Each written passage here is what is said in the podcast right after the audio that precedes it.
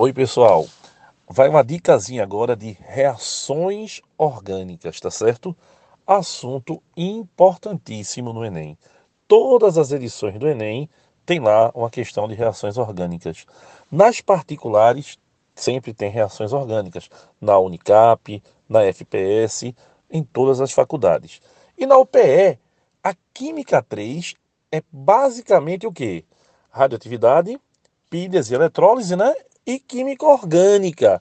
Então, vem muito, muito certamente mais de uma questão de reações orgânicas. Então, pessoal, a dica dessa semana é reação orgânica de substituição, que é uma troca, uma substituição. Então, eu tenho dois reagentes formando dois produtos. Agora, quem sofre reação de substituição? Eu vou falar primeiro dos alcanos, das parafinas, os pouco afins, né? Não são muito reativos. E pessoal, por que é importante lembrar isso? Porque você vai ter para reagir com algo que é pouco reativo, como os alcanos, alguém que tem que ser muito reativo, que são os radicais livres, por exemplo. Então eu tenho substituição por radicais livres.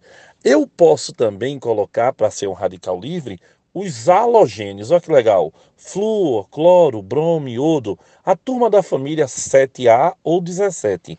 Só que aí vai uma diquinha. Quem é da 7A, o flúor, por exemplo, é muito eletronegativo, então a reação com ele explode. O iodo, que também é da 7A, é pouquíssimo reativo, então a reação com ele é lenta, também não é boa. Então, quando eu falar de reação com os halogênios, halogenação, vai ser resumida basicamente a cloro e bromo. Aí eu chamo de halogenação por cloração e halogenação por bromação. Eu também posso fazer a substituição com o ácido nítrico. Aí eu chamo de nitração. E posso fazer com o ácido sulfúrico, que é sulfonação. Vai dar origem ao ácido sulfônico. Lembra? Na indústria, isso vai dar origem, pessoal, por exemplo, ao detergente. Então, é uma reação importante. O outro ponto que você não pode esquecer é que quem sofre reação de substituição é o benzeno. Olha para aí. Benzeno, ele tem duplas o quê? Conjugadas, né? Dupla simples, dupla simples, que a gente sabe que sofre ressonância. Então elas ficam deslocalizadas. Quem tem dupla geralmente sofre adição, mas o benzeno e os seus derivados vão sofrer prioritariamente reações de substituição. E aí vão lhe perguntar por quê? É porque o benzeno tem duplas deslocalizadas pela ressonância. Elas são difíceis de sofrer adição. Reação típica do benzeno, substituição.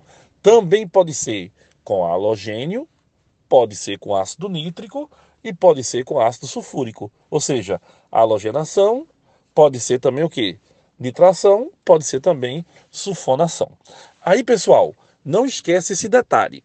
Quando eu tenho um derivado do benzeno que tem um radical, por exemplo, tolueno. Como é o tolueno? Imagina comigo, CH3 com o benzeno, não é verdade? Esse radical de cima, ele é chamado de orientador da reação. Se ele for saturado, saturado, você vai ter ele orientando na posição ortopara.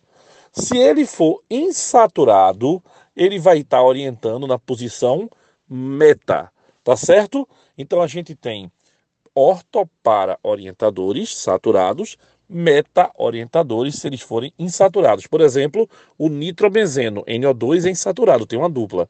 Tá certo, pessoal? Então essa é a dica da semana. Abração para vocês.